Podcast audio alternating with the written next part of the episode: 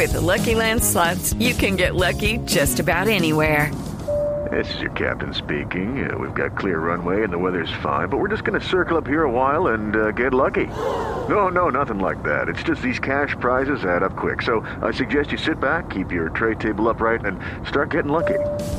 Play for free at LuckyLandSlots.com. Are you feeling lucky? No purchase necessary. Void where prohibited by law. 18 plus terms and conditions apply. See website for details.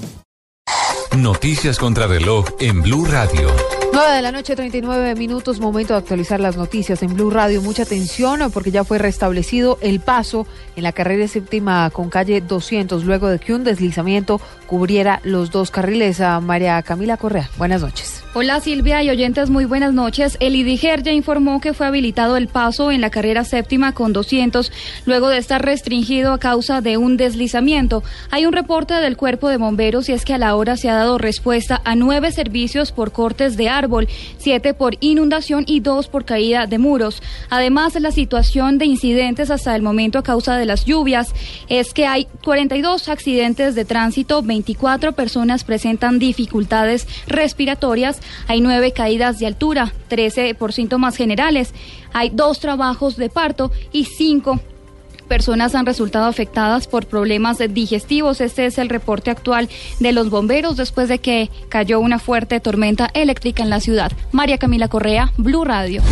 María Camila, gracias. Fuerte tormenta que mantiene con uh, tránsito bastante lento la autopista norte en Bogotá especialmente por cuenta de varias protestas que se generaron en el portal de Transmilenio del Norte y también por cuenta del Estéreo Picnic que se celebra en esa zona de la capital del país. Seguimos con las noticias. del nuevo viceministro de Agua, Carlos Correa, llevará deberá llevar agua potable a 8 millones de colombianos. Así lo advirtió el presidente Santos, Diego Monroy.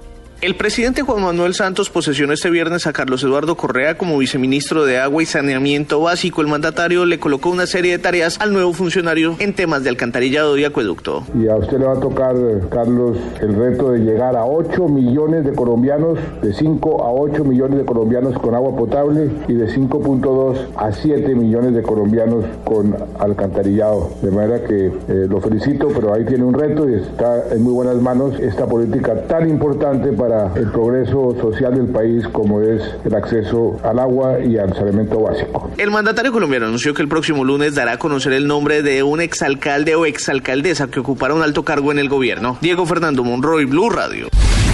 Diego, gracias. Las autoridades no descartan que el ELN esté implicado en el crimen de un integrante de la Unidad Nacional de Protección en hechos ocurridos ayer en Arauquita, Jorge Herrera.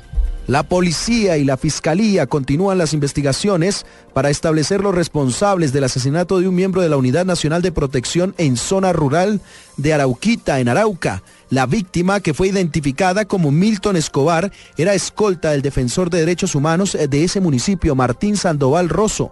No se descarta que en este nuevo hecho de violencia está implicado el ELN, y es que este no es el único crimen que se ha presentado este año en el departamento de Arauca.